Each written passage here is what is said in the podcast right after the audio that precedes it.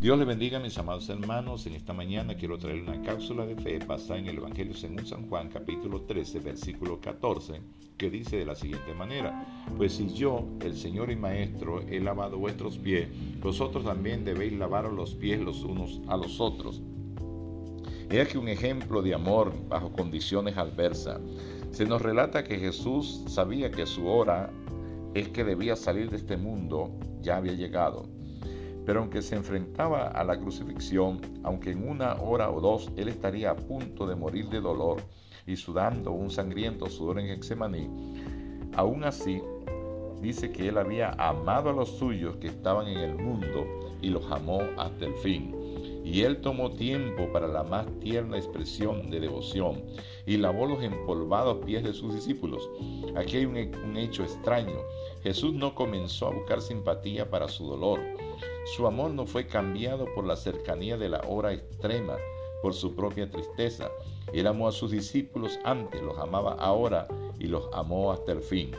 Nosotros nos excusamos a nosotros mismos por decir palabras hirientes a aquellos que amamos si no nos sentimos bien, si estamos sobrecargados por problemas del trabajo o el hogar, si los nervios están alterados, es un hecho vergonzoso que digamos las palabras más duras a aquellos que amamos más y nos excusamos con la idea de que ellos entenderán, de que ellos saben que les amamos, de que las circunstancias eran difíciles e irritantes.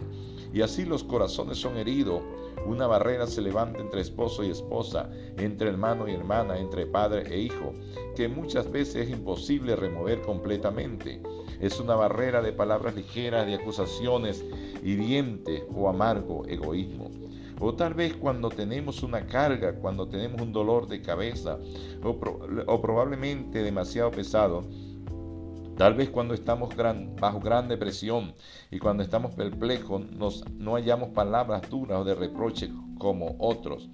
No por lo contrario, nos desconsolamos y aquellos que nos aman no pueden estar felices por nuestro dolor. ¿Cuánto se alegrarían ellos con solo una sonrisa o una palabra agradable en nosotros? ¿Cuándo anhelan ellos alguna fortaleza, algún valor, algún ánimo de nosotros, a quienes ellos aman tanto? Pero no se, se los damos. Estamos sumidos en nuestras propias amarguras y problemas.